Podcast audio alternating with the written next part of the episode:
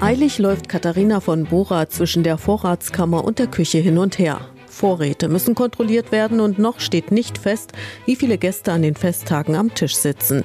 Die Adventszeit verbringt Luthers Ehefrau mit den Vorbereitungen für das Weihnachtsfest. Es wird geschlachtet, gebacken und geputzt, erzählt Anne-Kathrin Ziesang, die Leiterin des Wittenberger Lutherhauses. Die hat sowieso gut zu tun gehabt um den riesigen Haushalt zu managen, denn das ist ja nicht nur der Ehemann, die Kinder, Gesinde, sondern ähm, da lebten Studenten bei den Luthers, da gab es ein Ein und Aus von anderen Gelehrten, von Freunden und ähm, was man natürlich auch in der Zeit schon getan hat, ist, ähm, dass man sich zu Weihnachten etwas Gutes gegönnt hat. Etwas Gutes zu essen und zu trinken. Da endete ja auch eine Fastenzeit, die mit dem 11.11. .11. begann. Da gab es dann entsprechend fette Fleischspeisen oder eine Art von Grütze, Kuchen. Stollen kommt bei Luthers nicht auf den Tisch. Solche Leckereien sind Fürsten vorbehalten und auch einen Weihnachtsbaum gibt es in der Lutherstube nicht. Den Weihnachtsbaum, den hat Luther weder erfunden noch stand er hier bei uns in der Lutherstube, aber man hat die, die Räume schon mit Tannengrün geschmückt. Aber Geschenke, die verteilt Luther. Lange Rechnungen lassen darauf schließen, dass nicht nur die Kinder, sondern auch das Gesinde beschenkt werden. In der Zeit sind das Nüsse, vielleicht ein kleines Obst oder andere Kleinigkeiten, die man miteinander ausgetauscht hat. Und es gab auch anderes Kinderspielzeug, also kleine Tierfiguren zum Beispiel oder äh, kleine Flöten, die man geschnitzt hat. Üblich ist in jener Zeit noch, dass Kinder am 6. Dezember die Geschenke bekommen, am Nikolaustag von Sankt Nikolaus.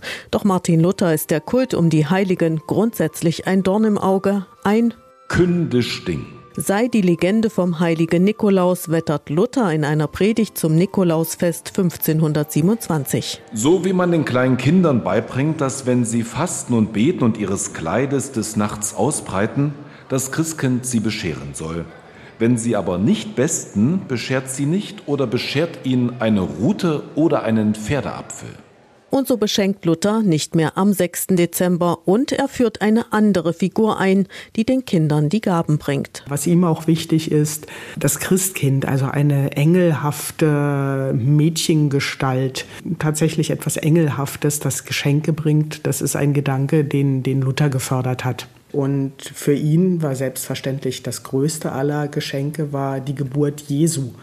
Und das galt es zu feiern und wurde für ihn dann eben auch zu einem, zu einem Anlass, sich zu beschenken und in der Familie sich ähm, schöne gemeinsame Stunden zu machen. Die Geburt Jesu und damit die Nacht vom 24. auf den 25. Dezember ist für Luther der einzige Grund zur Freude.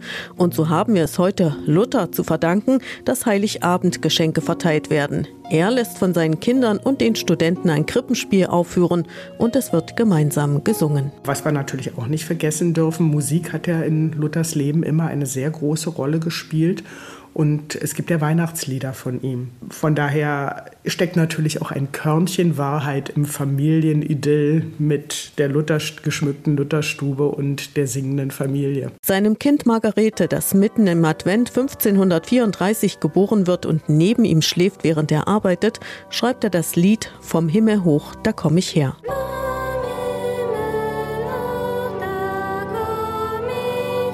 Luther schreibt das Lied ausdrücklich für das familiäre Weihnachtsfest und doch zählt es heute zu einem der schönsten Weihnachtslieder weltweit.